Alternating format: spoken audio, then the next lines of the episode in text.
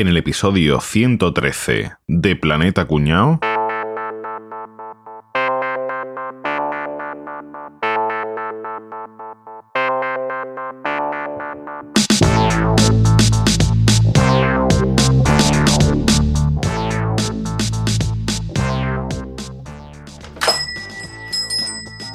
Buenas tardes, ¿en qué puedo ayudarle?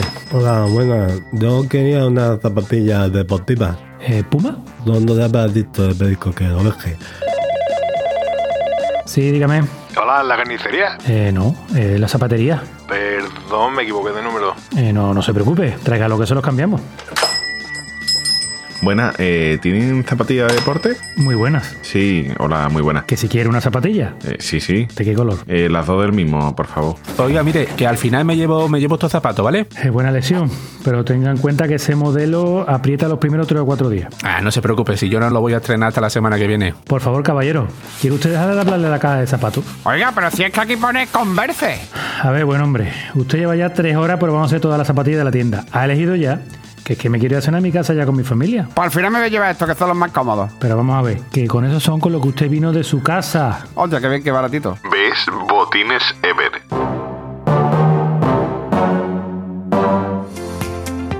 ¿Estás pensando en comprar una nueva cámara o necesitas algún accesorio para tu equipo? No dejes de visitar camaralia.com, la tienda online con los mejores equipos de fotografía y vídeo profesional, las últimas novedades y los mejores precios para venta y alquiler, y como siempre atendido por los mejores profesionales.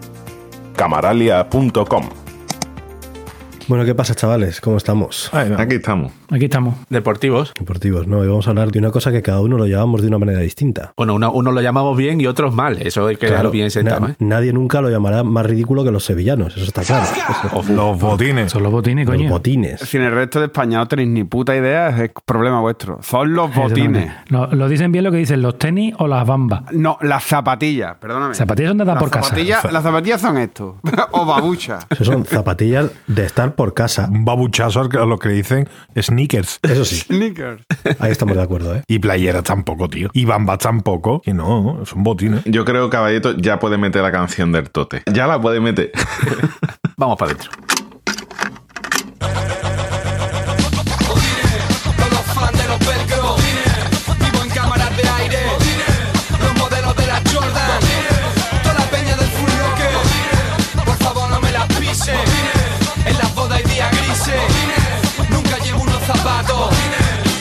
Que siempre quise. Me gustan los botines de básquet, no hay más que Migueli Las botas de base de alero y las bambas de heavy. Si estás pensando en montar competitiva ¿Quién sabe tío mejor los pies por toda la ciudad? ¿Quién? Las All Star de tela, las J Hyperpunky Menudo bache, las Yumas y las Guarache Lo llevamos a los mates Johnny Spudweb con las Pony, Dominic Wilkin con las Etonics Todas estas marcas y más son las que tienen Historia de nosotros y los que vienen. Si mamá se enfada no la pongan los cojines Los del canto del loco son zapatillas, estos son botines Todo lo que no sea decir zapatillas es como, o sea, mal, todo mal. Jamás diré zapatillas. Pero jamás, ¿eh? Mi pregunta es, ¿a los botines cómo les llamas? A los botines de verdad, porque los botines son una bota corta. Una bota corta, una bota corta y una bota alta, una bota alta. Bueno, realmente eh, no vamos a hablar de zapatillas como tal. Vamos a hablar de dos marcas icónicas, yo diría, de tanto de empresarialmente hablando, ¿no? Como de la cultura pop, incluso, ¿no? Porque están muy metidas en el imaginario colectivo, como son Adidas y Nike. No, la rivalidad pura, ¿eh, tío? Nike, No, perdona, Nike. Nike. A ver, si Nike. vas a decir zapatillas, tiene que decir Nike. Nike. Ni qué. Ni que viene del griego, ¿no? Sí, lo explicamos en la mitología, que era la, la diosa Atenea Nike. En fin, bueno, vamos a probar este tema de contar un poco la historia de dos empresas a la vez, ¿verdad? Y un poco esa historia de rivalidad de tantos años. Y bueno, vamos a probar un formato nuevo. A ver qué tal. A ver qué pasa. ¿Qué los vamos a echar a pelear? Exacto. A ver quién gana. Madre mía. Hay que ser de uno de los dos, de Nike o de Adidas. Por Estos- ejemplo, ¿vosotros sois de Adidas o de Nike? De Adidas. Yo soy de los dos. Yo soy de Adidas, tío. Yo soy de capa. Yo de Joma. Si hablamos de las camisetas de fútbol, las camisetas de Adidas son netamente superiores a las Nike, que son todas espantosas. Y además, Adidas ha vestido el Betis, Nike no. Adidas 1, Ya está. Nike 0. Ya está. no hay más que hablar. Ya, es que ahí ya estás muerto ya. Vamos a empezar con todo esto empezó con la pelea de dos hermanos en Alemania hace 80 añazos y desde entonces a pelea dura. Pues sí, os lo voy a contar yo. Venga. ¿Vale? Porque yo, Perfecto. a diferencia de vosotros, no hablo sin haber estado allí, sin saber. Todo esto comenzó en el siglo XV en Sevilla. déjame adivinar, déjame adivinar. La garduña necesitaba botines para correr, ¿no? Eh, Exactamente. exactamente. Pero escúchame, que en Sevilla todo el mundo sabe que los botines de correr de los delincuentes eran los Yuma, los Yuma tironeros. ¿no? Eran Los Yuma, Yuma. sí. Pero los Yuma no iban bien. Entonces los de la Carduña, sí. los asesinos de la Carduña, cuando te hincaban el estilete, tenían que salir huyendo de alguna manera. Pues pensando, pensando, pensando, pues pasaron los siglos, pum, pam, pum, pam, pum, y llegaron dos hermanos alemanes que procedían de Sevilla. No sé si lo sabéis vosotros. Adidas es una de las marcas de ropa más importantes, ¿no? Que esto ya lo sabéis vosotros. Es una de las marcas más famosas. Produce además de botines, chanda, camiseta, ropa, ya produce de todo. Zapatillas incluso produce. Y alguna que otra ¿eh? Y playeras. Sneakers. ¿Sabéis lo divertido que voy a hacer en postproducción? Que cada vez que vosotros digáis botines, pondré una voz que diga zapatilla. Justo encima, ¿no? Siempre, Zapatillas. así. Bueno, la marca tiene su sede en una ciudad alemana, porque hoy no vamos lucir con los nombres alemanes, por lo menos yo. Una ciudad alemana que se llama Herzogenau, Herzogenaurach. Zapatilla. Zapatilla. Quiero decir el Zogenaura, que es que tú como eres andaluz y hablas así. Herzogenaurach, ¿vale? Ahí, donde- ahí es donde tiene la sede, que por cierto también es poseedor de Reebok, ¿eh? que no sé si lo sabéis. Sí, sí. Reebok de Adidas. Y además tiene el 9% tío, del Bayern de Múnich. Yo no lo sabía. Yo creía que los vestía ¿cómo porque lo los vestía, sabías? pero no, es que es propietario del Bayern de Múnich. Que Adidas nació de la siguiente manera. Su denominación primera, que lo voy a decir en alemán, Gebruder Dassler Schuhfabrik. Muy comercial. La fábrica era una discoteca. Traducido al castellano, Fábrica, significa fábrica en alemán. Traducido al español significa Fábrica de botines. Zapatillas. fábrica de botines Zapatillas. de los hermanos Dassler. Y eso fue el comienzo no solo de una marca deportiva, fue el comienzo de dos marcas deportivas, Adidas y Puma. Al principio de los, de los años 20, los hermanos Adolf y Rudolf Dassler diseñaban calzado y zapatillas o botines, ¿no? Con clavos para los que corrían, ¿no? Para los deportistas que corrían por allí, ¿no? Pero La- con la- clavo porque corrían en la nieve, ¿no? No, porque corrían por allí, los, los atletas corren con clavos para correr más rápido. Has dicho que se llamaban Adolf y Rudolf. Adolf y Rudolf. Son dos reinos de Papá Noel. Son- es como llaman los hijos Norberto y Roberto, o algo así, ¿no? La calidad de los materiales, los tíos construían muy bien, hacían los botines con muy buena, con muy buena calidad. Eran de material, ¿no? Como decían nuestros padres. Cuando De teníamos material, de material. Bueno, pues la resistencia que tenían, o sea, que te comprabas unos botines y te duraban un taco de tiempo, y la calidad hizo que Joseph Weitzer, que era el entrenador del equipo alemán de atletismo, se interesara por el producto de cara a los Juegos Olímpicos en Berlín en 1936. Pero ojo, que esto todavía no era Adidas. Esto era la Gebruder Dassler Schuhfabrik. Posteriormente llegó la Segunda Guerra Mundial. Entonces, esta fábrica de calzado que tenían, dijeron, ¿cómo que fabrica botines? Aquí que nos hacen falta, aquí nos hacen falta tanque. Pues un alemán donde fabrica botines, al día siguiente te fabrica tanque. No me preguntéis cómo. Dice, vamos a aprovechar la maquinaria, ¿no? Y, y tanques y repuestos de, de armas. Esto, los dos hermanos, digamos que uno era de para allá y otro era de para acá. Entonces los puso un poquito peleados entre ellos, ¿vale? Porque uno era más de bigotito y otro era un poquito más de coleta. Se quedaron ahí un poquito ya peleados. Ya no estaban de acuerdo ni en que la empresa fabricara armas, ni la forma de dirigir la empresa. Total, que pasó la guerra. Y en 1945, los americanos, la fábrica la dejaron casi destruida, claro. porque Ganaron la guerra y dijeron, ¿tú qué estabas fabricando? No, No, no, no. yo era botines, no botines. ¿Cómo que botines? Que no se dice botines. Se dice zapatillas, zapatillas. ¡Pum! bombazo. Pero la esposa de uno de los hermanos Dassler, no sé cómo lo hizo, convenció a los soldados para que no destruyeran la compañía y les explicó que bueno, que solo estaban interesados en fabricar calzados deportivos. Pero se dice botines. Los dejaron fabricar calzados deportivos y los propios militares que había allí de ocupación, o fuerzas aliadas, fueron los primeros y principales compradores O de... sea, los primeros compradores de Adidas eran americanos, ¿no? No, de Adidas tampoco. Sigo recordando que esto no es Adidas. Uy, todavía, es, la verdad, todavía. Dassler es un Fabrik, 1947. Los hermanos ya no se soportan para acá ni para allá. Uno de los hermanos acusa al otro de nazi, no se pueden ni ver los hermanos. Rudolf se fue, creó una marca a la que llamó Ruda. Ruda. Rudolf Dassler, ¿no? Menos mal que no lo puso Ruca, ¿sabes? Entonces, sí me lleva todos los premios. También te digo que no voy a dejar sin el chiste, ¿no? Porque pregunta, ¿qué es Ruca? Una marca alemana. Una mierda de chiste. A algún buen germano le diría que es que me Ruda no tiene tirón. Demasiado agresivo. No tiene tirón. ¿Por qué no le pone Puma? Para aprovechar la U y la A, ¿no? Para no un gastar palito. cartelería. Por eso se llama Dassler Puma, la marca. El otro hermano, Adolf, el que se quedó con la fábrica, que era el que tiraba un poquito para su colega Adolf, el otro, formó otra compañía y la llamó Adidas. ¿De qué viene el nombre de Adidas? Asociación de idiotas dispuestos a superarse. No. Viene de Adi porque Adolf era conocido por sus amigos como Adi. Pues la combinación de Adi Dassler, Adi Das. De ahí viene el nombre de Ah, Adidas. mira que Me estás diciendo que el nombre de Adidas es como cuando ves la peluquería Hosmar porque es de Josefa y Mari Pérez, ¿no? Exactamente igual. Fíjate, macho. Si yo en vez de Camaralia hubiera puesto Jomabo, Por ejemplo, Tiene buenísima rima, ¿eh? menos mal que no lo pusiste. Ojalá te hubieras llamado Navarro. Jonavo. bueno, pues hay un mito urbano que dice que es un acrónimo de la frase All day I dream about sports. Todos los días sueño con deportes o acerca de los deportes. Solo, solo una cosa, Boza. Dime. Tu punto se llama Nacimiento de las dos marcas. Hola Nike. ¿no? Acabo, a- acabo de terminar con Adidas. Y ahora nos vamos a ir a Nike. Que Nike es una historia también bastante curiosa, aunque no tan peliculera, ¿no? ¿También eran hermanos? No eran hermanos, fíjate. Pero eran nazis. Tampoco eran nazis, eran americanos. Entonces eran nazis. La historia de Nike comienza en la Universidad de Oregón. Capital Zaragoza. Por la década de los años 50. Y un estudiante que se llamaba Phil Knight, Knight como el del coche fantástico, pues este tío hacía atletismo y entró allí a formar eh, parte del equipo de atletismo de la Universidad de Oregón que dirigía un tipo que se llamaba Bill Bowerman, que es un tío que le daba mucho al coco para encontrar innovaciones que hiciera que sus atletas fueran más... No, no, pero fue de lo primero que empezó a usar cosas muy habituales de cuidar la alimentación, lo de la ropa, el calzado. eh, sí, sí, el tío fue un pionero. Este tío, por lo visto, le sugería a los fabricantes de zapatillas, siempre les sugería que hicieran modificaciones a las zapatillas para que beneficiaran a sus atletas. Y en ese momento, el tema del calzado deportivo en Estados Unidos, ¿quién lo dominaba? Adidas. Pues Adidas, ¿no? Adidas. Entonces, el Knight este, que era un tipo emprendedor, decía, "Uf, aquí, tío, los alemanes a nosotros nos van a comer, a los americanos, por mis cojones que no. ¿Qué hago? ¿Quién son los otros que están produciendo botines de buena calidad? Los japos. Y allí que se fue a hablar con fabricantes de zapatillas, de botines, perdón, de Japón. Entonces, con la firma Onitsuka Tiger, precursora de ASIC, estuvo negociando y aceptó su propuesta de distribuir zapatillas en Estados Unidos. ¿Asics es la madre de Nike? No, no, no, no, no, no, no. ¿Qué es lo que hizo este buen hombro? Buen hombro. buen hombro. Arrimó el hombre. El buen hombro. que traía los botines de Onutsuka Tiger y se los mandó a, Bowerman. Y el Bowerman este dijo, ostras, vaya zapatillas guapas, estos molan estos botines. Y con estos botines se corre bien. Te estás forzando a decir botines. Es que ni a ti te sale, macho.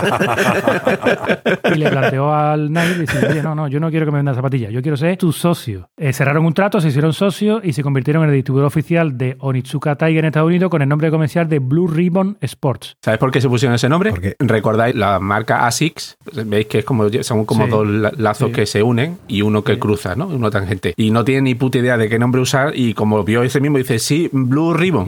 Y porque fue lo primero que se le ocurrió porque era la zapatilla que estaba importando tenían ese lazo azul. Pues bueno, pues estos Joder. buenos hombres le fue bien. Y en el año 65 le iba bien, tan bien que, que, bueno, se asociaron con otra persona que se llamaba Jeff Johnson. Ahora viene aquí la madre del cordero. Esto es lo interesante de la historia, ¿vale? Aquí viene el PDF gordo, por orden alfabético. Modelo más conocido o uno de los más conocidos de Nike, de los primeros, De aquella época. la Nike Cortez. Fueron las primeras Nike que surgieron, que tienen ya más de 45 o 50 años. Pues en realidad no eran Nike.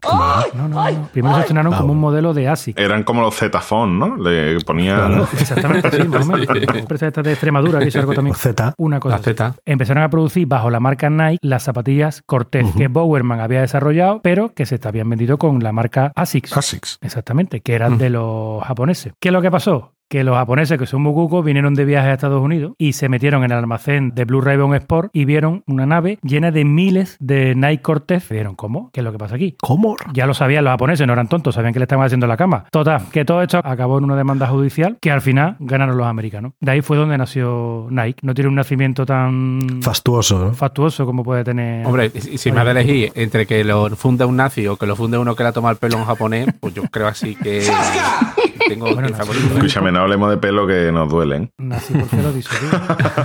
Una anécdota muy interesante de Nike, o que todo el mundo cuenta y la vamos a contar nosotros, porque nosotros se quedaría cojo, es el, el Swatch. Bueno, el logotipo, ¿no? El logotipo, ah, el logotipo de Nike lo hizo, hicieron un concurso público, entre comillas, o sea, como lo que ahora se hace, si ahora lo hace una empresa en Twitter, lo ponen a parir al que lo ha hecho, porque eh, que tú pagas una empresa para que te lo haga, que tú estás buscando un diseño barato y tal. Bueno, pues eso lo hicieron los de Nike. Hicieron un concurso y tal y cual, lo ganó una chica que se llama Caroline Davidson y le pagaron 35 dólares. ah, bien. Pero, pero yo estaba esperando ese comentario vuestro sarcástico, esa risa malota. Nuestro amigo Knight tuvo el bonito detalle de entregarle una desconocida pero importante cantidad de acciones de Nike, con lo que la tal Caroline, ella habrá vivido bien y su descendencia también, y un anillo de oro y diamante grabado con el logotipo en 1982. O sea que tampoco... Pensaba que ibas a decir que dieron un chándal o algo así también. Adidas. No, No, eso es para los rusos. Lo echan de la vida para los rusos. y bueno, pues ya está. Sí, este- Hombre, este te digo fue una cosa, Boza. Si le dio una cantidad mm, de acciones considerable, teniendo en cuenta que Nike vale ahora mismo 110 mil millones de dólares. ¿Cómo? Sí, Sí, sí. esa, esa es la, esa es la cotización de Nike a día de hoy. Adidas, 47 mil millones, un poquito menos de la mitad. Le saca, yo creo que Nike ya le, le va ganando ahí. ¿Y esto de dónde viene? No? Entre los dos tienen el 43% del mercado de botines a nivel mundial, de las cuales 780 millones de pares de zapatillas vende Nike y 450 millones de zapatillas vende Adidas. Y además esto es original, ¿eh? Y dice tú, bueno, ¿y esta gente entonces, todo este dinero de que lo sacan, bueno, pues de lo que le rentan las estrellas que tienen comprar. Porque a esta gente le rentan una ¿Verdad, eh? Qué- barbaridad. manía tienen todo de patrocinar deportistas. Tú ves Adidas y Nike y dices tú, vale, eh, si Adidas es Messi, por ejemplo. Nike, a mí el deportista que se me viene con Nike es Jordan. Sí, O sea, es asociarlo inmediatamente, ¿no? Que al final las marcas las asocia a tus deportistas favoritos, ¿no? O sea, tú ves a tus grandes estrellas y tú directamente lo asocias a una marca. Además que normalmente un cambio de patrocinador de una de estas marcas en un deportista de primer nivel es muy llamativo y muy destacado y es difícil de ver porque al final es robarle a, a tu competidor uno de sus mejores activos. Es como ¿vale? si pusieras tu marca en el anuncio de otro, ¿no? O sea, Exacto, exacto. Claro, un montón de claro. años. un Es- mural de, Nike y pusieras Adidas, pum, en medio. Es que de hecho, Enrique, ¿no es llamativo, por ejemplo, que Adidas sea la marca por excelencia del Madrid y sin embargo Cristiano Ronaldo fuera Nike puro y duro? Y en el Barcelona al contrario. Barcelona ha sido Nike desde hace unos años y Messi era su... 20 años, o sea, más de 20 años. Es llamativo y además tiene que ser difícil de gestionar para los clubes el tema de decir, vale, eh, a nivel corporativo, ¿cómo coño vendo yo esta marca si este tío es justo de la marca contraria? Y no es moco de pavo lo que las marcas le pagan a los clubes por patrocinarlo. Eh, estamos hablando de que, por ejemplo, el Real Madrid, que además este contrato creo que es nuevo de hace un año, hace dos, gana de Adidas 120 millones de euros al año. Es una burrada. Man, eso partito Floren es. El Manchester United gana 94 millones también de Adidas. El Bayern Múnich, tanto como tiene acciones y demás, pues solo gana 60 millones, que gana la mitad de lo que gana el Real Madrid por el patrocinador. Que por la chulería pueden decirle, te voy a dar 400 millones, como es para mí mismo, ¿no? Exacto. Pero bueno, también hablamos, por ejemplo, de selecciones, ¿no? O sea, es que España lleva con Nike mm, 24 años, creo que vi. No, o- Adidas, ay, Adidas. perdón, con Adidas, con Adidas, 24 años. A finales de 2019 se habló de que podía haber habido un cambio de patrocinador. De hecho, Rubiales estuvo apretando y demás. Y sacaron un nuevo contrato. Adidas le paga a la Federación Española más de 20 millones de euros anuales, más pagar toda la ropa que necesite la federación. Claro. Que no es poco, ¿eh? Que son, estamos hablando pues, alrededor de otro milloncito de euros, dos millones más o menos, nada más que en material. Pero es que a la selección alemana, obviamente, como es de ellos, y son nazis puro y duro, se habla entre 50 y 80 millones. No es público el contrato, no se sabe cuánto. Al año. Obviamente el Madrid venderá muchas más camisetas que el Bayern de Múnich. Por mucho que el Bayern de Múnich sea mejor equipo o no, tal, pero el Correcto. Madrid y por, tiene por mucho eso le pagan 120 Sí, millones, claro. porque al final le repercute en beneficio que... Bueno, Nike, por ejemplo, al Barcelona pues le paga 105 millones, tampoco es poco, ¿sabes? Al Liverpool 82, al Chelsea 70 y al Paris Saint Germain, que de hecho hace poco se dio a bombo y platillo, que el Paris Saint Germain realmente no lo viste Nike, lo viste Jordan. O sea, la submarca Ah, sí. que tiene Nike le pagan 50 millones al Paris Saint Germain. En 2021 Nike le va a robar el patrocinio del Manchester United a Adidas. Y ahí se prevé que el Manchester vayan a cobrar pasta gorda y seguramente el mayor patrocinio a nivel europeo. Es una guerra que tienen ahí entre los dos. Y esto solo en fútbol, pero es que los jugadores individualmente ganan otro pastizal que es brutal. Yo pensaba que Messi iba a ser mejor pagado por motivos obvios, pero sin embargo Neymar ha cambiado este año a Puma y Puma le está pagando 25 millones de euros al año. Y te da la ropa gratis para que te la quede, ¿no? No la tenéis ni que devolver. Exacto. Eh, Estamos hablando de que Adidas le paga a Messi cerca de unos 20 kilos y Cristiano cobra de Nike unos 16 aproximadamente. Neymar se va a hacer de oro el cabrón, pero bueno, Ne- Neymar va a tener para celebrar la- los cumpleaños de la hermana a base de bien. Caballero, Si no lo ¿y, tú, y cuánto cobras de la, de, la, el de la sudadera a ti? ¿Cuánto te pagamos? El de la sudadera con gorro. Me pasa como Adidas, no, no puedo hacer público el contrato. Vale. Qué discreto. Se nota el tema de que Nike es bastante más grande que Adidas a nivel de que al final de los 100 jugadores más caros de las grandes ligas, pues el 57% los tiene Nike. Que sí que es verdad que después habrá grandes estrellas que lleve Adidas, ¿no? Pero al final en números mm, globales, eh, Nike la que lleva la voz cantante.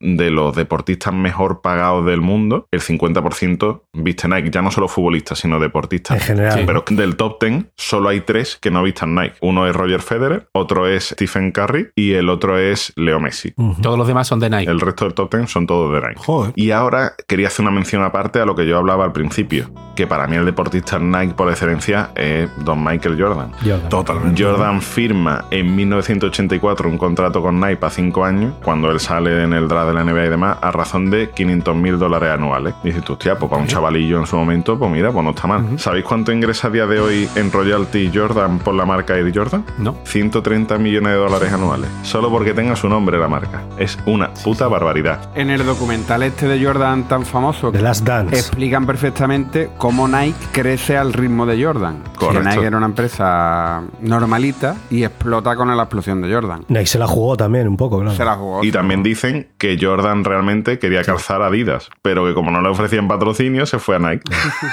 Para que tú veas cómo son las cosas, cómo hubiese cambiado este mundillo de la zapatilla si Jordan llega a elegir Adidas en lugar de Nike. Es que la marca Air Jordan le reporta a Nike unos ingresos anuales de más de 3.500 millones de dólares. Eso, pasa como Una con Capria, ¿eh? que está aquí porque los de condenados no lo quisieron, ¿eh? O sea, sí. O sea, sí, porque quería hasta allí, ¿eh? Un último dato que, que quería contar antes de, de pasar ya al siguiente, ¿vale? A pesar de lo grande que es Nike en comparación a Adidas, Nike gasta al año 3.500 millones de euros en patrocinar a deportistas, mientras que Adidas gasta 3.000. O sea, el esfuerzo de Adidas a nivel marketing ellos le llaman gastos de creación de demanda. Eh, realmente es eso, ¿vale? Pero el esfuerzo que hace Adidas es enorme en comparación al que hace Nike. Y un dato muy curioso es que, imaginad hasta qué punto llega la rivalidad. Estados Unidos, al completo, mide pues casi 10.000 eh, millones de kilómetros cuadrados. Ha dicho ante Boza, muy bien dicho, que Nike pues, se funda en, en Oregón. Tiene una sede social en Beaverton. ¿Sabéis dónde decidió Adidas abrir la primera delegación en Estados Unidos? En Beaverton. A 13 kilómetros de Beaverton. Muy lejos no se iban a ir. es como la prima envidiosa, ¿eh, Guillo? Que Es como he dicho ese, que tenga a los amigos cerca y a los enemigos más cerca todavía, ¿no? pero más cerca todavía, exacto. Pero esto ya, ya no son solo marcas deportivas, porque Adidas y Nike para mí ya son algo como muy metido en, De las familias. ¿no? en, en la, en la cultura, ¿no? Pero es algo más, mucho más allá del deporte, ¿no? O sea, todos nos ponemos ropa deportiva para ir a trabajar o para salir a la calle, sin más. Que ¿no? menos pase deporte nos la ponemos para todo, para ir a trabajar, para salir a la calle de un paseo. Pero la ropa deportiva para hacer deporte no. Para ir cómodo. Deporte poco, deporte poco. Deporte ¿eh? cortito. Pero es que en el tema de Nike y de Adidas no estamos hablando de venta de zapatillas. Es un tema que está en el, que tiene una influencia cultural brutal, eh, porque es que ya no se trata de ropa deportiva ni muchísimo menos. Se trata de, primero, un elemento más de la forma de vestir popular y además una cosa que te identifica con una marca, con unos valores y con una imagen que no tiene nada que ver con el deporte, simplemente con esas sensaciones que desprende cada marca. ¿no? La revista CDM Sport hizo una entrevista con 5.000 y pico personas para que eligieran qué emociones les despertaban las dos marcas, ¿no? Nike y Adidas. Fue curioso porque prácticamente hubo consenso y unanimidad. Adidas fue asociada con deportividad, comodidad, satisfacción, salud, ¿vale? Nazismo. Casposidad. En cambio, Nike fue asociada con éxito, victoria, moda, diversión, admiración y alegría. Eh, fijaos ¿Y lo- ¿No, no asociaron Adidas con los rusos? Adidas con los, bueno, lo de, lo de los rusos con Porque- porque Adidas. era sentimiento que te despertaba, ¿no? Con Ah, vale, perdón, perdón. Pero claro, aquí tenemos que hablar de, de- desde qué momento dos marcas de calzado deportivo se meten de lleno en, el- en la cultura popular. Y bueno, como ha contado Álvaro, en el caso de Nike, el tema es Michael Jordan. Que habéis contado que el tío quería fichar por Adidas y demás, pero que de pronto le convencieron desde Nike para que firmara con ellos. ¿Sabéis cómo le convencieron, no? con la pasta por delante. Con la pasta por delante, como que le pusieron eso, le dieron, oye, mira, Michael, que vamos a atender tus recomendaciones, que las vamos a personalizar a tu gusto y demás. Y ya el tío estaba un poco, cuéntame más, ¿no? Cuéntame más. y ya eh, Nike dijo, escúchame, pero además te vamos a regalar dos Mercedes tope de gama y eso, y el medio millón de dólares al año, de los años 80. 84. ¿vale? Que estamos hablando Exacto, de el ahora año 84 que... medio millón de dólares al año durante cinco años. Pero, pero, pero con un truqui. Que es que si no era capaz de vender cuatro millones de dólares en zapatillas en tres años, Nike cancelaba el acuerdo. Que ni siquiera Nike las tenía todas consigo, ¿no? Decía, "Ay, yo, Qué este puto tío... visionario hay que ser para Ya. hacer eso. Ya te digo, ¿eh? ya te digo. Y dije, oye, este tío como en tres años no haya vendido cuatro millones, que cuatro millones entre lo que le estaban dando al jugador, eh, los Mercedes y demás, prácticamente era lo comido por lo servido. Era un riesgo, ¿no? Eh, la cuestión es que el nota llegó a generar 76 millones de dólares en los tres primeros meses. Eso es ponerlo en contexto, ¿eh, tío? Eso es poner en contexto. En los tres primeros meses, ¿vale? Así que imagina cómo la de Adidas ahí perdió. Pero unos cuantos años después, un par de ellos, había un grupo, en el, nos vamos a hacer una rapera, ¿no? El hip hop, un grupo que se llama Run DMC. Mitiquísimo, tío. Daban un concierto en el Madison Square Garden en Nueva York delante de 40.000 personas. Salen al escenario, siempre vestidos de la misma manera. Su gorro negro, sus cordones de oro, una chaqueta de chanda de cuero, los pantalones Lee, que se llevaba muchísimo en esa época, y una zapatilla, la Adidas, la Superstar sin cordones. ¿Sabes por qué sin cordones, no? No, No sabían atárselo, ¿no? Para no tener que agachar. En mi caso es para no tener que agacharme. El rollo malote, eso de que cuando están en la cárcel a los presos no les dejan llevar cordones en las zapatillas. amigo. Entonces era como para. No, mira, que parezco uno que ha salido de la cárcel con las bambas sin cordones. Hay otra teoría que dice que, que era luz de moda entre los camellos de la época, porque utilizaban los cordones para pincharse para la sangre y demás. Hostia puta. Total, que allí en el Madison Square Garden, en pleno ebullición, allí en el momento álgido de- del concierto, pues van y cantan la canción My Adidas. My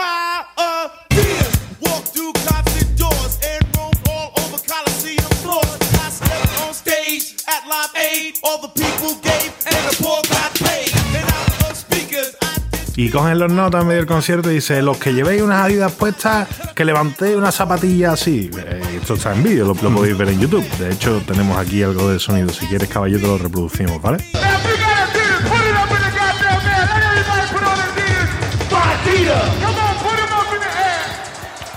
Eso es. Con la casualidad de que entre el público, entre esas 40.000 personas, había un directivo de Adidas. Que fue a ver si se tenía que cagar los muertos los negros de eso. ¿no? Yo, básicamente, que aquí mm, están cantando una canción con el nombre de la marca que yo estoy defendiendo, a ver qué están contando de la marca. No, porque- ¿Te imaginas? Hombre, yo te digo una cosa, yo tengo una marca y me dicen que hay unos raperos que hacen una canción sobre mi marca y... Mínimo y- te cabreas. Mínimo Exacto. vas a ver... Antes de escucharlo. Se te levantan las orejas para arriba. Si no ¿eh? lo has escuchado, dices tú, ojo, eh, cuidado.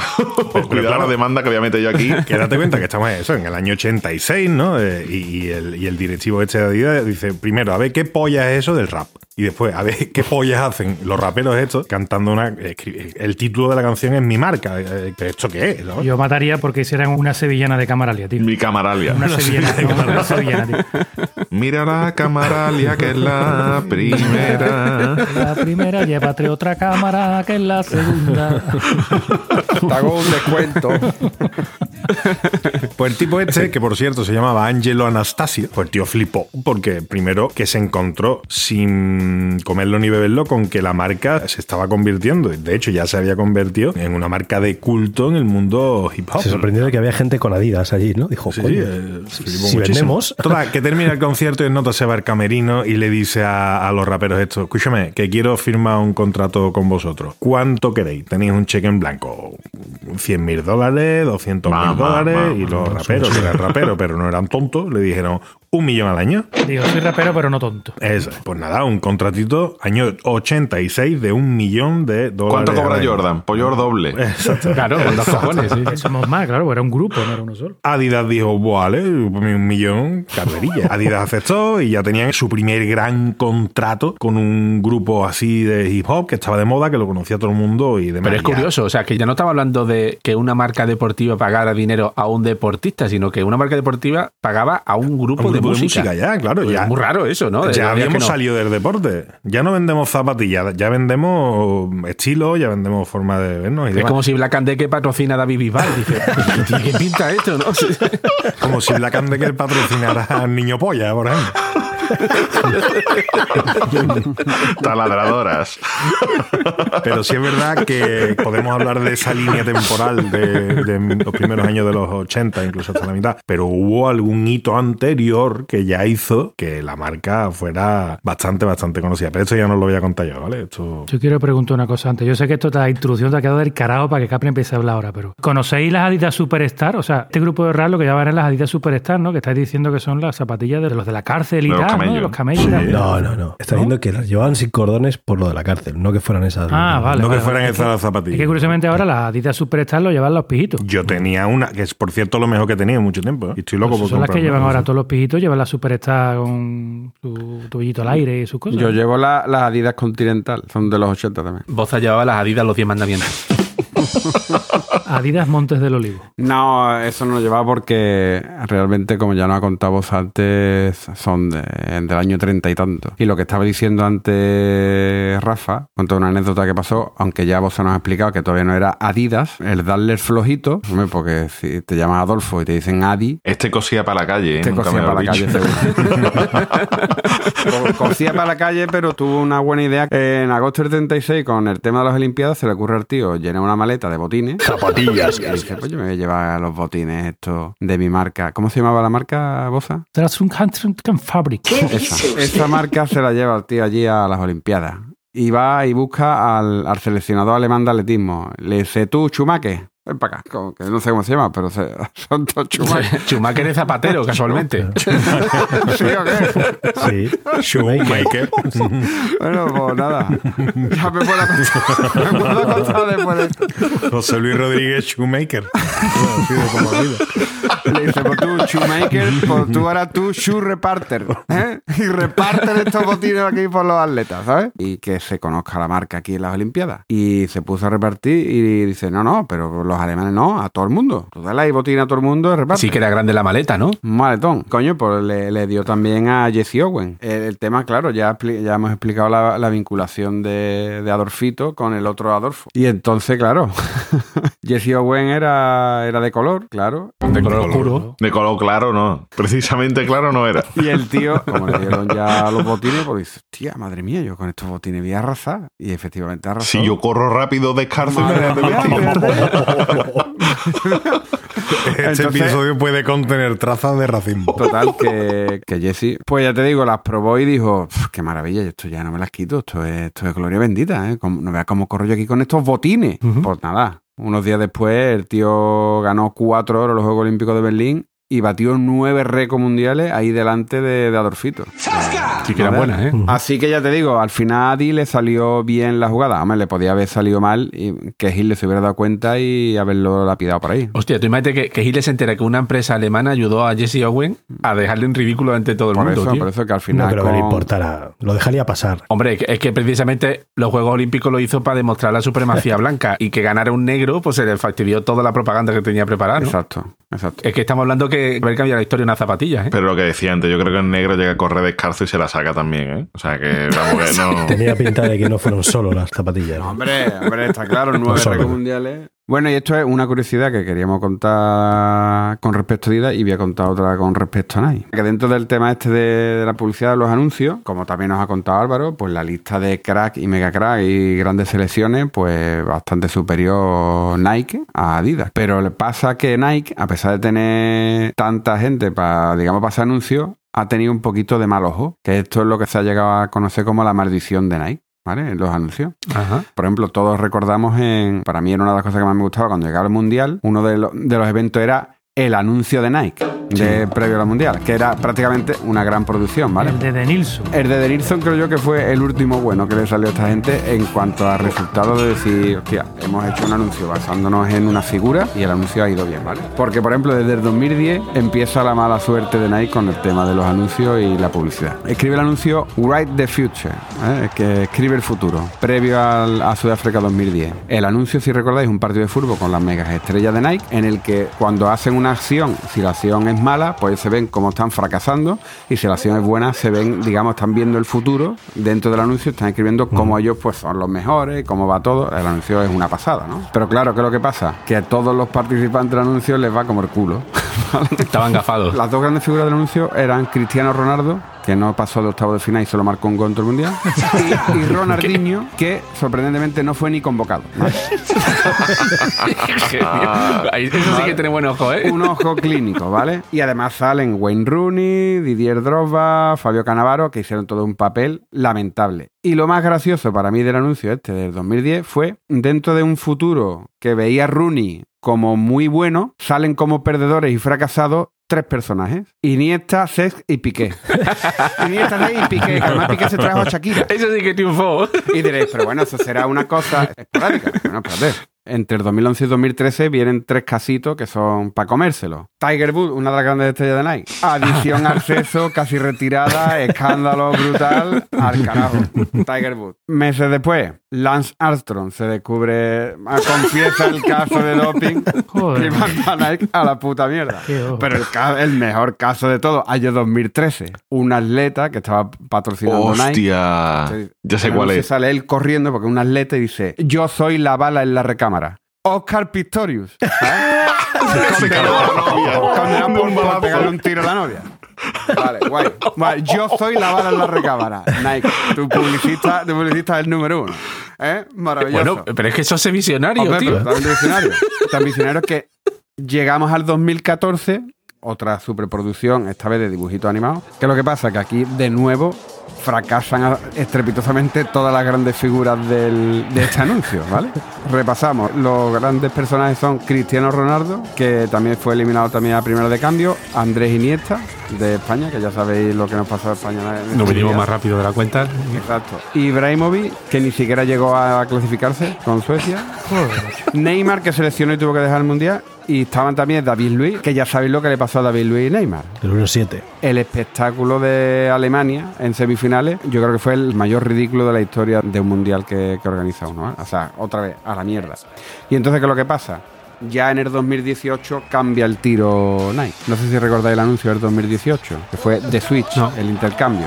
En medio de un partido, Cristiano Ronaldo pone un centro desde la banda, se tropieza con un espectador, con un aficionado y se ha intercambiado. Y ahora Ronaldo está en el cuerpo de un crío y el chavalito está en el cuerpo de Cristiano Ronaldo. Ya no se basa tanto en, lo que es en el mundial y nada, sino en lo que es la figura de Cristiano Ronaldo. Digamos que lo apuesta todo a Cristiano Ronaldo, ¿vale? Pero ¿qué es lo que pasa? Apuesta por Cristiano Ronaldo y empezó muy bien, ¿eh? Le metió un hat-trick a España en el primer partido, pero Cristiano Ronaldo se cruzó después con Uruguay en octavo y al peo. Y además ese no fue el año de Hacienda de Cristiano Ronaldo. Sí, claro que se fue, ¿no? Claro, Claro que se fue. Así que ya te digo, que te patrocine Nike que está muy bien porque coges panojita, pero macho, no te digo, están cambiando ya digamos lo que es las tornas de la publicidad, pero ¡fua! madre mía. Madre mía. Oye, pero, pero Capria, vemos muy natural de que una marca pague a un deportista. Pero, ¿desde cuándo creéis que las marcas empezaron a pagar a los deportistas? Los 80, Yo creo por que ahí. desde casi primera hora, ¿no? Desde los 50, 60. Lo primero que he encontrado es Adidas, que había fichado a Karim Abdul-Jabbar, ¿lo recordáis? Sí, En los años- sí. Que de hecho fue el primer jugador de baloncesto que tuvo unas zapatillas dedicadas, que eran las Adidas Jabbar, del año 1971. Joder. Y le pagaban, ojo, eh, ojo, 25 mil dólares al año. Eso era una barbaridad. Estamos hablando que en ese momento Adidas era el rey del mambo en Estados Unidos, ¿no? Porque todavía no tenía la competencia fuerte de Nike. Boza, tú que tienes más años que la puerta de una pirámide, Venga, ¿tú te acuerdas de un tenista que se llamaba Ilie Nastase? Hombre, por supuesto que sí. que era un follonero así, rollo, era una mezcla entre Bueno. Andrea Gassi y John McEnroe. Era rumano, así, ¿no? rollo Que malote, tal. Tenía partido de tenis y llevar cobre de... Bueno, pues este tío llegó a ser número uno de la ATP y en 1972, un año después de que Adidas tuviera a Karim Abdul-Jabbar, se convirtió en el primer deportista que fichaba por Nike. Tú dices, bueno, vale, como Adidas lo había hecho con Jabbar, pues este lo hizo. Bueno, pero es que tiene mucho mérito. Es que un año antes, en la cocina de la mujer de Bill Bowerman, que había explicado antes de que era uno de los fundadores, Sí. se reunían por la mañana pensando, bueno, a ver cómo podemos mejorar las zapatillas, ¿no? Y decía, es que lo que no noto los deportistas es que tienen poco agarre las zapatillas. Son muy lisas y tienen poco agarre. ¿Cómo conseguiremos darle agarre pero sin darle más peso? Y la mujer, bueno, ¿qué es? Para ella de discutir, os prepara unos gofres y le dijo, coño, trae para acá la gofrera. Y se llevaron la gofrera al taller y empezaron a probar a derretir goma dentro de la gofrera. Y dijeron, coño. mira, esto tiene tacos, es ligero, pónselo a las zapatillas, a ver qué tal. Y inventaron las Nike Waffle Trainer. Si miráis las Nike más antiguas, típicas de atletismo, y miráis la suela, es exactamente la, la huella que dejó la gofrera del Bill Bowerman. Este. chocolate y así agarraba más también. Bueno, pues no está mal que un año después de la gofrera ya eran capaces de ofrecer 10 mil dólares al Iliestase. Me parece mucho mérito. Sí, sí. Vale, ahora vemos muy normal eso, que un deportista salga y vaya con su logotipo de Nike o de Adidas, o incluso Ronaldinho, ¿no? Que usaba el truco de ponerse la, la cintita en el pelo para que se viera todavía más Nike. Pero tampoco eso era siempre así. Os pongo el caso de las Olimpiadas de Múnich del 72. Uno que lo tenéis que conocer aunque no te guste el deporte, porque sí, el Mac Spitz. El nadador, ¿no? aquel nadador. Sí. Bueno, pues en aquella época eh, Adidas había sacado un modelo que se llamaba Gazelle que estaba hecho en principio para el atletismo, pero lo quería intentar colocar en otros deportes. Y como ya tenían fichado al Market Pitch, que hacían bañadores para él y tal cual, dijeron, oye, mira, queremos que dé visibilidad a estas zapatillas. Ahora retrocedemos. Año 72. ¿Recordáis cómo eran los pantalones en los 70? De campana. de campana. Entonces dijeron, oye, es que no se ve una mierda con el pantalón de campana, no se ve una mierda de la pampa que te hemos dado para que la patrocine. Y le dijo, sujétame el cubata. Ese año en las Olimpiadas, Mark Speed ganó siete medallas de oro, que me parece una burrada. Porque era muy rápido, como su propio nombre indica, Mark Speed. ¿Qué hizo? Cuando subió a recoger la tercera medalla de oro, se subió con las zapatillas en la mano y la utilizó para saludar al público después de recoger la ¿Qué, medalla. qué gitano es eso, Guillo? Cosa más cutre, ¿eh? Que había puesto en las orejas o algo así.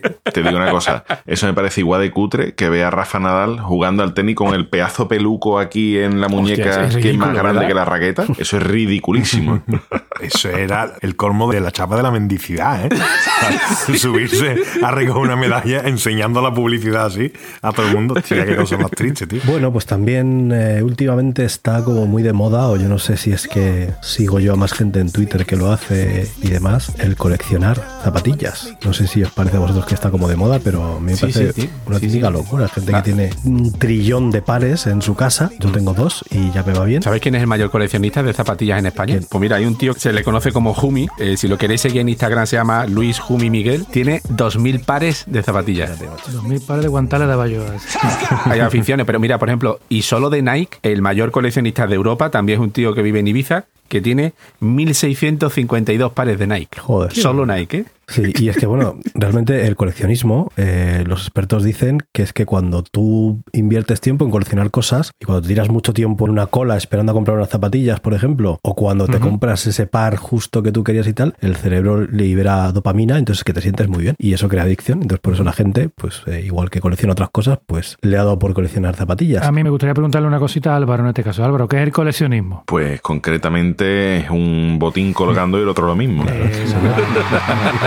Hay un término que me ha hecho muchas veces que se llama sneakerhead, que son los flipados de las zapatillas. Toda esta gente que, que se deja Básicamente. la vida en zapatillas. Y bueno, es un mundo que hay que conocer y que no se puede afrontar así a la ligera, porque hay mucha terminología que no conoces. Como entres en, en webs a mirar a ver, pues te puedes volver loco. Porque claro, estamos hablando de que sacan zapatillas todos los modelos de la colección de este año, pero luego pues hay movidas raras, ¿no? Por ejemplo, si tú entras y ves que unas zapatillas son OG, significan que son Original Release. Según se sacaron a la venta, pues eso es lo que hay. Si ves que pone DS, eso significa dead stock, y eso significa, dead stock a mí me suena a que ya no quedan, o sea que es lo último. Pues no, resulta que son zapatillas que no se han usado nunca. Las compran en la tienda y las meten ahí y no las han tocado. Que algunos he visto gente que las precinta y todo para que no cojan polvo ni nada. O sea, Esa no han rozado pie nada, siquiera, ¿no? nada, eso es Las compran para tal cual. ponérsela. No, no es que no, no es para ponérsela, es que ni las miran, las guardan en la caja. O sea, bueno, no, las ponen en una estantería o lo que es una vitrina, ¿no? Para verlas y admirarlas, pero no se han calzado nunca, nunca han pisado suelo, ¿no? Luego FSR, que es Full Size Run, que significa que han sacado una tirada de todas las tallas. Tú dices, ¿pero esto qué es? Pues claro, puede ser que un deportista le diga a Adidas, oye, de estas viejas y tal que me gustan a mí, sácame una tirada, pero no me saques solo de las mías, sácame en todas las tallas, pero a lo mejor solo hay esa tirada que se sacó en X año y ya está. Entonces, claro, pues esas valen más. Pero la gente pide eso, tío. Y luego están las PE, Sí. que son las Player Exclusive, que significa que son hechas a medida para una determinada persona. Para el jugador. O sea,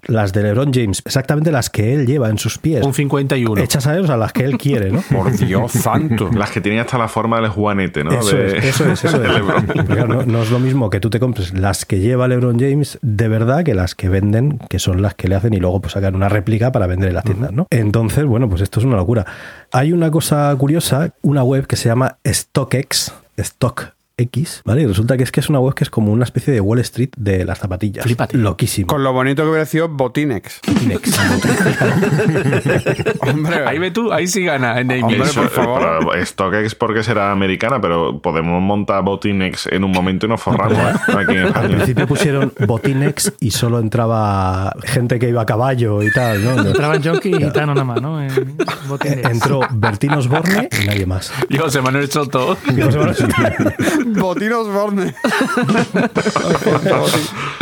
Es una web donde, donde es un mercado de valores, tipo acciones de la bolsa o algo así. Es un sitio donde venden 17.000 pares de zapatillas al año y hay más de 14 millones de personas que entran ahí a comprar y a vender cosas. Es loquísimo. Qué bárbaro. se espera que en el año 2025 se muevan como unos 6.000 millones de dólares en todo el mundo con este tipo de mercadeo. O sea, bárbaro. es Joder, una pasada. Joder. Me he encontrado muchas normas de la gente que da consejos para cómo comprar y coleccionar zapatillas y tal, pero bueno, son cosas que es que pues cualquiera entiende, como ten cuidado, no te van a timar y tal. Coño, ya, joder, imagino. No la compren de H. Claro, Gay. no, no compres eh, falsificaciones, coño, ya. Ya, joder, ya, ya sé que no. Si pone Mike, no son auténticas. Y si pone Acliclas, tampoco. Adipas, Robok, tampoco.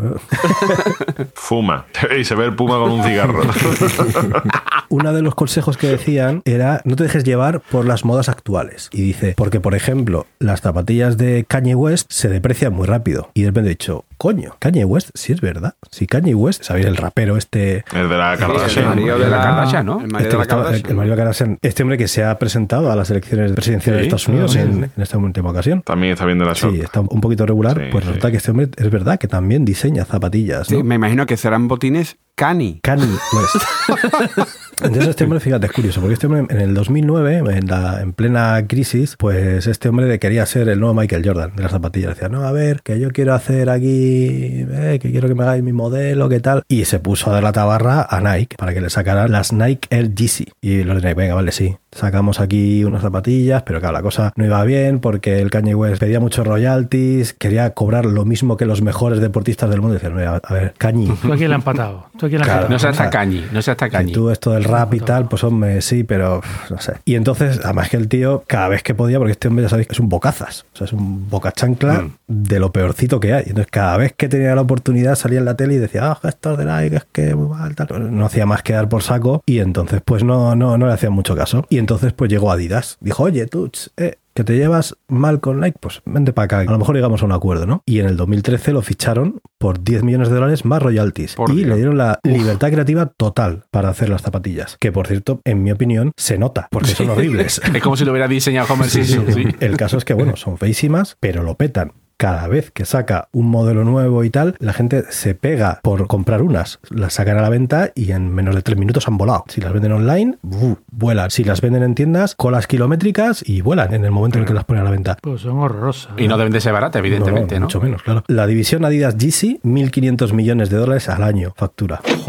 Hay modelos que han llegado a pagarse en reventa entre 5 y 9 mil dólares. Qué locura. Por Dios. Joder, macho. En esta web que os he contado antes de StockX, ahí podéis ver y flipas. Claro, son ediciones muy limitadas, porque te sacan muy pocas de ese modelo y así estamos. Yo de hecho sé que hay empresas hoy en día que te proponen invertir en este tipo de Sí, zapatillas señor. exclusivas. Que había un dato que decía que si hubieras comprado unas Nike Jordan 3 del 2011, hoy la podrías vender y ganar un 162%. Eso es un 20% más que las acciones de Apple, que todo el mundo las tiene como referencia de que han crecido mucho. Y no solo eso, es que estamos hablando de que se están creando nuevos puestos de trabajo. Tiene que haber gente que compruebe que esas zapatillas por las que tú estás pagando un auténtico dineral sean las de verdad. Es como cuando tú te compras una joya, vas a un joyero y él mira con la lupita esa y te dice, "Eh, efectivamente, esto es un diamante de verdad y no es el casco de una Mau que te han vendido así, no, no. Pues esto es un poco lo mismo. Son botinadores. Con- tenía un compañero de trabajo que su mujer trabajaba para Loewe o para una empresa de estas, era abogada y era la que iba a dar fe cuando incautaban una mercancía falsa, era la que iba a dar fe de que eso era falso. O sea, llegaba y decía, efectivamente, esto es falso porque no tiene por lo que fuera, ¿no?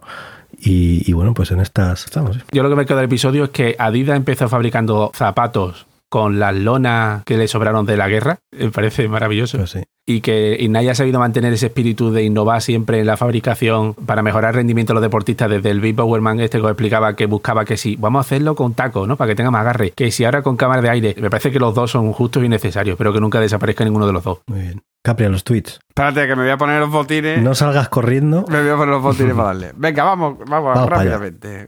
Vamos con el primero de arroba el conde chico. ¿Has llevado a los niños al circo? Que va, me daban más en la fábrica de Nike.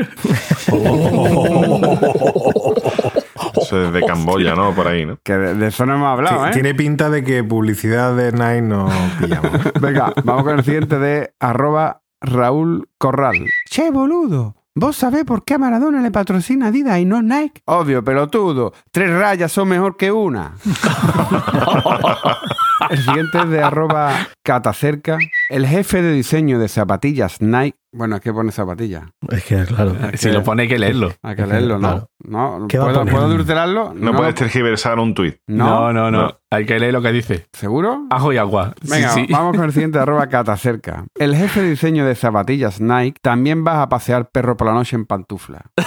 Yo es que... el siguiente es de arroba Ojo. Oh, ahí viene. Se viene. Cinco minutos después. No, no, no. Ya corto. El siguiente es de arroba Garzari. Chiquetete. Dice, chiquetete puesto hasta arriba, haciendo parkour en la cartuja. Esto sí que sería un buen anuncio de Nike. Eso fue de cuando volcó, ¿no? Madre mía, qué tema bestia. Venga, vamos con el siguiente de arroba Rob Gestor. ¿Qué te hace pensar que la novia le plantará y saldrá oyendo antes del siquiero? Hombre, ha venido, ha venido en Adidas y está haciendo estiramiento. Venga, vamos con el siguiente de arroba Chuminas. Qué bueno. Dice, Nike cambiará su Just Do It para el mercado andaluz con las siguientes versiones. Antie, I'm gonna do it. Don't do it yet. Just Just It tu hermana. El Don't Do It Yet es buenísimo. Don't do it yet. no lo haga todavía. Venga, el siguiente de arroba garrobo, garrobo XXI. Un nene le ha dicho a mi señora abuela y ha sonado como el pelotazo de un tango adida en una puerta de chapa.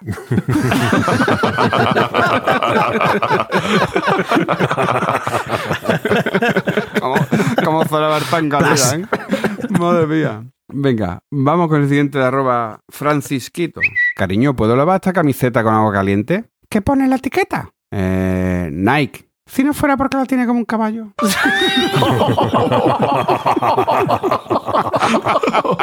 Casi no es bruto el tío. Vamos, el siguiente es de arroba me llaman mulo. Dice, ¿te gusta leer manga? Sí, claro, me encanta. Mira, en la de tu sudadera pone Adidas. Fuera, fuera, fuera.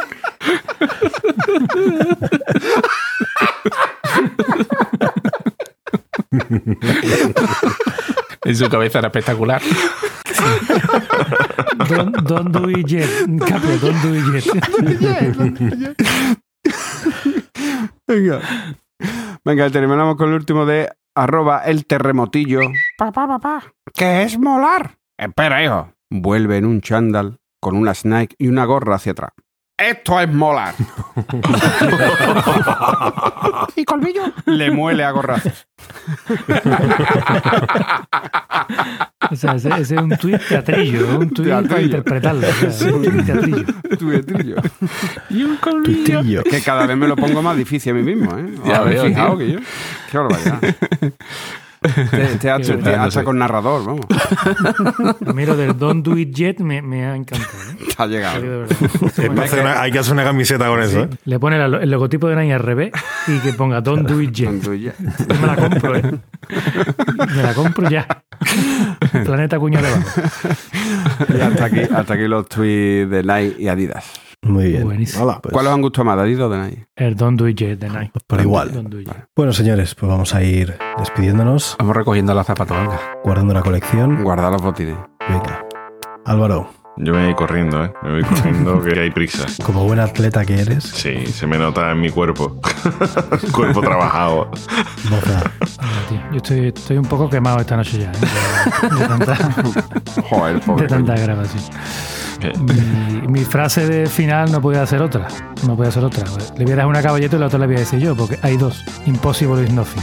Oh, oh, oh. Oiga, caballeto, di tú la otra y así ya. Ya, no. Ya, ya estoy. ya estoy, caballero. No, ya doy diente. Yo tengo otra frase que es de Tote King, que dice en una canción: Si nunca has ahorrado para unas Nike, nunca has disfrutado unas Nike. Ya sean de tenis o de bota. Rafa, Pues yo iba a contar una historia de Usain Bolt, tío, eh, que también es un deportista. Este no era Nike ni Adidas, este firmó con Puma, Puma, ¿no? no recuerdo. Vale, el tío estaba en la puerta de una discoteca nota, en plan vacilón, en vaquero. Y cuando llega a la puerta dice el portero, picha, ¿dónde va? Que, que en vaquero no se puede entrar aquí. Dice, ¿tú sabes quién soy yo? Que yo soy Usain Bolt. Y le dice el portero, dice, pues más rápido vaya a tu casa a cambiarte.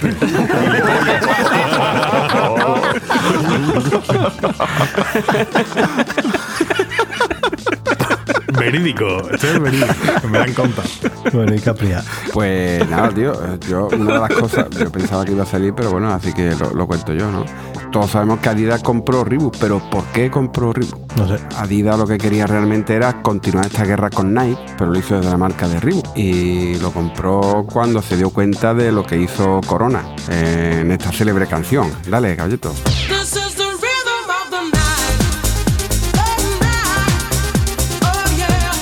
Estos son Estos son Ringos Ringos Tonight.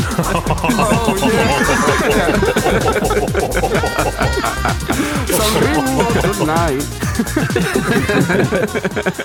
Bueno, pues nada, recordad nuestro Twitter, Planeta Cunao, nuestra web, planetacunao.com, nuestro grupo de Telegram, telegram.planetacunao.com y si nos queréis echar una mano económicamente hablando, pues dos opciones. La chapa de la mendicidad. tienda.planetacunao.com, que es nuestra tienda de camisetas con diseños exclusivos. Ahí estará la que quiere Boza, ¿eh? de Don't Do It Yet, Don't Do It Yet. seguramente. Y luego si compráis en Amazon, pues podéis entrar por amazon.planetacunao.com, que es el Amazon de siempre, no os van a cobrar nada, pero nos dejan una propinilla. Así que venga, hasta la próxima. Nos vamos corriendo. Adiós. Adiós. Hasta luego.